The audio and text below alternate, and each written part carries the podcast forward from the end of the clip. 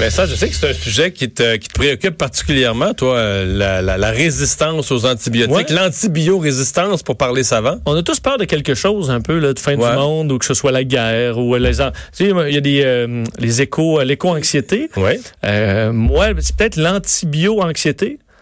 Ah oui? Ça, je sais pas si ça existe. Ben moi, ça, c'est quelque chose qui me, qui me fait peur parce que je, dans, dans la technologie, on évolue sur plein d'aspects, puis dans les antibiotiques, on évolue pas ou très peu, de sorte que plus on, on, on fait des euh, euh, plus les médecins donnent des antibiotiques, ça. plus on risque un jour ben on va être résistant à ces antibiotiques là puis on il va arriver quoi? Ben de ce que je comprends on va se mettre à mourir à 30 40 ans comme euh, comme dans le temps. Puis ça, est-ce qu'on a le goût de se rendre là? Pas vraiment. Mourir d'infections bactériennes qui nous apparaissent banales aujourd'hui. Ben, si on meurt pas de ça, c'est tout simplement en raison des antibiotiques. Puis est-ce qu'on traite ça assez avec sérieux, cette menace-là? Je pense que, je pense que non. il y a eu justement un rapport mondial là-dessus. C'est une situation évidemment sur laquelle on, s'interroge souvent un peu partout dans le monde. Caroline Quachtan est professeure titulaire au département de microbiologie, infectiologie et immunologie à l'Université de Montréal. Bonjour. Bonjour, M. Dumont. Euh, est-ce que, est-ce que Vincent a raison d'être inquiet?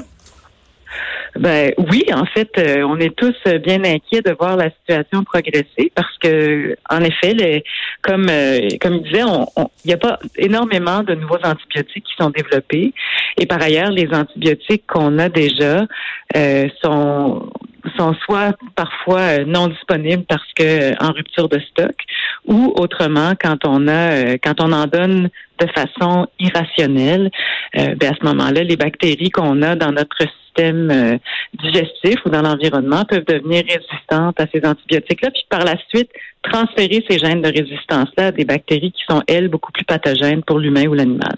Ouais. Et là, donc, euh, c'est euh, une publication, je pense, dans la revue Science qui est venue dire qu'on sous-estime peut-être à quel point c'est une c'est une réelle et peut-être une des plus grandes menaces pour la, la, santé publique dans l'avenir. Absolument, parce qu'en fait, si on n'a plus pour, pour traiter les infections, même mineures, par exemple, comme une infection urinaire qu'on considère aujourd'hui comme euh, un, un, aléa de la vie, mais c'est rien d'épouvantable. Une infection urinaire, ça se traite. Mais quand on a une infection urinaire qui est causée par une bactérie résistante, puis, puis pour laquelle on n'a aucun antibiotique euh, disponible qui peut la traiter, ben, ça peut entraîner des septicémies, puis le décès. Je veux dire, on en voit au Canada, on n'en voit pas encore. On est encore euh, bien protégé, je vous dirais, mais euh, dans, dans, dans différents pays, on commence à avoir des décès associés à de l'antibiorésistance, ce qui moi, quand j'étais en, formation, ce qui n'est pas il y, a, si longtemps que ça, je on ne pouvait pas imaginer là, que, ça, ça reviendrait. C'est peut-être quelque chose qui n'est pas bien saisi par l'ensemble de la population ou que les gens n'ont pas eu l'occasion d'être exposés, c'est que des molécules, des médicaments, il y en a des centaines, des milliers, mais des antibiotiques, il n'y en a pas des centaines, là. Il n'y en a pas tant que ça et elles se regroupent en plusieurs familles, ce qui fait que quand dans une famille, il y a un, cousin qui commence ou pour lequel, contre lequel il commence à y avoir de la résistance, ben cette résistance-là se propage très très vite dans la famille, ce qui fait que parfois on perd des familles d'antibiotiques. Il y, en a combien de grandes familles d'antibiotiques en, tout? Ben, à l'œil, là, cinq ou six, des grandes familles. Mais dans ces familles-là, non, c'est ça. Mais dans ces familles-là, on a plusieurs médicaments, sauf que quand il y en a un qui commence à devenir résistant, c'est pas très long que les autres suivent. Donc, il faut vraiment faire attention quand on, quand on va chercher, par exemple, un antibiotique, on va voir le médecin parce qu'on fait de la fièvre, on n'est pas bien. Le médecin nous dit, écoutez, c'est viral, vous n'avez pas d'antibiotique, puis on, on fait un peu de pression, puis finalement, on finit par avoir notre antibiotique. Mais quand on traite une infection qui n'a pas besoin d'être traitée par un antibiotique, c'est-à-dire un virus, ce qui arrive, c'est qu'on expose notre flore à cet antibiotique-là, puis les, bactéries peuvent développer de la résistance, euh, qu'on le veuille ou pas. Mais est-ce que les médecins, euh, vous, disons, aident beaucoup là-dedans ou ils ont la prescription encore euh, trop facile? Est-ce qu'ils sont conscients quand même qu'il y a une, lutte mondiale à la, protection de l'efficacité des antibiotiques ou au contraire, on veut justement faire plaisir à la personne en lui donnant son antibiotique puis on règle ça 7 jours ou 14 jours puis c'est fini? Ben, je vous dirais que la plupart des gens sont conscients que donner trop d'antibiotiques, euh, ça, crée de la résistance, à tout le moins en Amérique du Nord. Mais euh, je pense que la grande difficulté souvent, c'est quand on a un patient devant nous qui a l'air mal, pour lequel on n'est pas capable de diagnostiquer est-ce que c'est vraiment une infection virale ou s'il fait une pneumonie. On a tendance souvent à dire, écoute, on va te traiter au cas où parce qu'on voudrait pas qu'il arrive quelque chose de, de, de grave. Alors c'est, on a besoin, c'est quand on regarde dans le, le, le le pipeline de recherche, là, où les gens mettent vraiment euh, de l'importance de développer des tests au point de, au, point de service et du point of care testing qui pourrait aider le clinicien à décider si c'est une infection virale ou si c'est une, ou si c'est une surinfection bactérienne qui a vraiment besoin d'antibiotiques.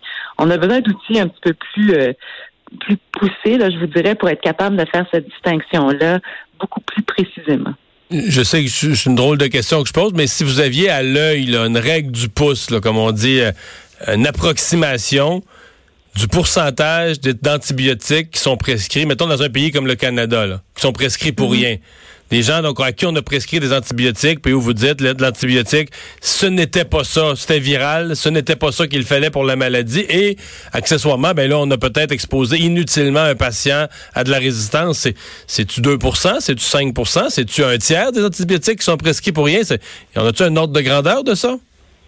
Ben, le problème, c'est qu'on n'a pas ces données-là. Puis même, euh, vous me dites au pouce, là, je serais même pas capable de vous le dire parce que quand devant moi, surtout pour les personnes plus âgées, j'ai quelqu'un qui est malade et qui est pas bien, comme j'ai pas de gold standard, tu sais, j'ai pas d'étalon d'or pour dire cette personne-là, c'est sûr, elle a une pneumonie bactérienne, fait que je vais la traiter, ou cette personne-là, c'est sûr, c'est une, bronchite virale, fait que j'ai pas besoin de la traiter. C'est excessivement difficile à dire. Fait c'est facile de dire qu'on va pas donner d'antibiotiques pour rien. C'est sûr que quand les gens ont l'air bien, on a tendance à dire, écoutez, attendez deux jours, là, si ça va pas mieux, venez me voir, puis à ce moment-là, je verrai si je vous donnerai pas d'antibiotiques. Mais, mais ça aussi, c'est un problème, revenez me voir, parce que les gens, ben, les gens peuvent pas, c'est impossible de voir un médecin, c'est un exploit de voir un médecin dans notre pays. Et quand on a le médecin devant nous, là, on se dit, garde, euh, j'ai réussi à voir un médecin, il faut que je règle tous mes problèmes. Je reviendrai, je pourrais pas avoir un autre rendez-vous dans deux jours. Ça fait partie du problème, ça. Ça fait partie du problème. Mais avec, euh, je pense qu'avec les, ce qui est en train d'être mis en place, avec les infirmières praticiennes qui vont prendre plus de plus de responsabilités. Euh, il va y avoir des suivis qui peuvent se faire. Puis t'as pas, t'es pas obligé nécessairement de revoir le patient, mais il faut qu'il y ait un suivi quelconque, même un suivi téléphonique pour savoir si ça va mieux ou pas. Donc il y a des, le, suivi nous aide beaucoup à décider si oui ou non on a besoin de donner des antibiotiques, mais on est d'accord que l'accès au système est, compliqué là, et que si on était capable d'avoir mmh. ce suivi-là, ça serait déjà beaucoup mieux. Quelle est la, part du milieu agricole euh, là-dedans? Donc l'élevage, on sait qu'on a utilisé beaucoup d'antibiotiques. Les choses, est-ce que les choses s'améliorent? Les choses semblent s'améliorer quand on regarde le dernier rapport de 2018 de l'Agence de santé publique du Canada.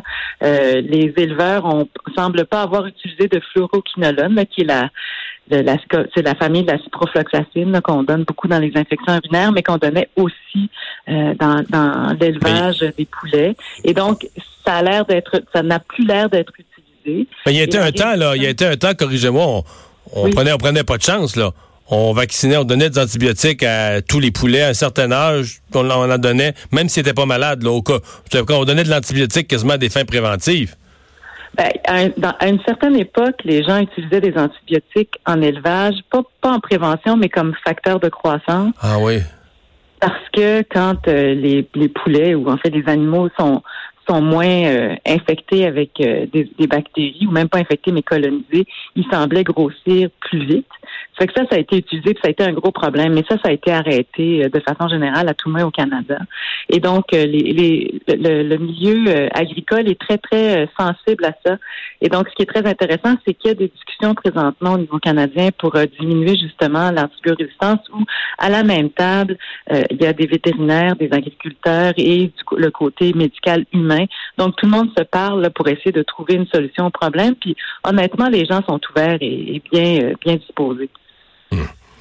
Eh bien, euh, alors euh, on va on espérer que ces, euh, collaborations vont continuer à donner à, donner des fruits. Mais là, là, on a parlé d'un pays d'un pays industrialisé, mais est-ce qu'on peut penser que dans certains pays, par exemple, les normes de production dans la volaille ou les normes de production dans je sais pas, mais le secteur porcin et autres, on, fait encore ça, ce qu'on faisait autrefois ici, donner des antibiotiques de façon systématique? Euh, c'est fort possible. Par ailleurs, dans, dans, différents pays en voie de développement, les antibiotiques sont presque donnés euh, euh, euh sans prescription. Là, quand on va en Inde, on est capable de se trouver des antibiotiques en plus contrefaits, ce qui est encore pire parce que la molécule est même pas aussi oh. efficace qu'elle devrait l'être. Donc, on expose à des petites doses nos, nos, nos bonnes bactéries, donc c'est encore pire. Donc, il y a la contrefaçon, puis il y a la, la, la grande disponibilité de ces antibiotiques-là sans, sans même restriction médicale aucune. En, terminant, ce qu'on peut faire de, notre côté, est-ce que la, partie, le médecin nous dit toujours faut finir, se rendre à la prescription jusqu'au bout, même si on se sent généralement mieux après quelques jours, parce que justement, c'est assez efficace des antibiotiques en temps normal. Mm-hmm. Est-ce que ça, c'est encore aussi important de dire on, on finit pour que pour être sûr qu'il n'y ait pas justement quelque chose de résistant qui reste ou euh, c'est pas clair. C'est pas non plus, c'est de, de moins en moins clair parce que l'idéal, c'est de prendre des antibiotiques jusqu'à temps que la bactérie pathogène soit morte. Après ça, si on continue les antibiotiques plus longtemps, ce qu'on fait, c'est qu'on expose encore une fois notre flore à des antibiotiques de façon non nécessaire. Mais les, les, les recettes, je vous dirais, le présentement, c'est du 3 jours, 7 jours, 14 jours. Fait que c'est ce qui est encore véhiculé euh, euh, comme message. Alors, le, le mieux, c'est de, c'est de le prendre jusqu'au bout parce que, en théorie, c'est ce qui a été prouvé, traiter l'infection X qu'on est censé traiter. Mais c'est pas non plus. Ce que je vous dirais, c'est que ce qu'il faut, c'est avoir tué la bibite. Une fois qu'elle est tuée, c'est correct, mais comment est-ce qu'on sait qu'elle est morte? C'est ça qui est hmm. difficile. On va mieux, mais ça ne veut pas dire que la dernière de nos bibites euh, est décédée. Donc, on, on, respecte quand même le, le, le, traitement proposé. Je pense que ce qui est intéressant aussi de savoir, c'est qu'il y a énormément de vaccins qui ont été développés au fil des ans pour essayer de contrer l'antibiorésistance. Fait que le vaccin contre le pneumocoque, par exemple, qu'on donne aux enfants, qui a débuté dans, au début des années 2000, a fait régresser de beaucoup la résistance du pneumocoque à la pénicilline et aux céphalosporines de troisième génération. Fait qu'il y a différents, il y a, il y a différents, je vous dirais, euh, angles par lesquels on peut attaquer l'antibiorésistance. Mais, euh, docteur Quatstan, merci beaucoup de nous avoir parlé. Au revoir. Au revoir. Professeur titulaire au département de microbiologie, infectiologie et immunologie à l'Université de Montréal. Rassuré, Vincent? Ben oui et non, parce que tu sais, on comprend quand euh, même le milieu médical s'entend pas à dire est-ce qu'on doit, par exemple, terminer notre, euh, notre, durée ou au contraire arrêter dès qu'on se sent mieux? Ben, on dit on n'a pas encore toutes les solutions.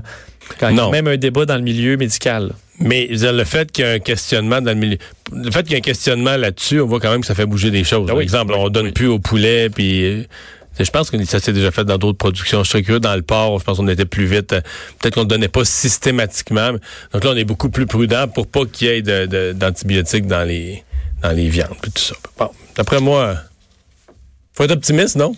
Oui, oui, oui, il faut être optimiste, c'est clair. C'est moins sexy qu'une fin du monde avec un astéroïde, mais c'est plus, euh, c'est plus, euh, peut-être plus, euh, peut-être plus de chance. On va faire une pause dans un instant. on va parler avec Lise Ravary de ces changements à venir dans l'aide médicale à mourir.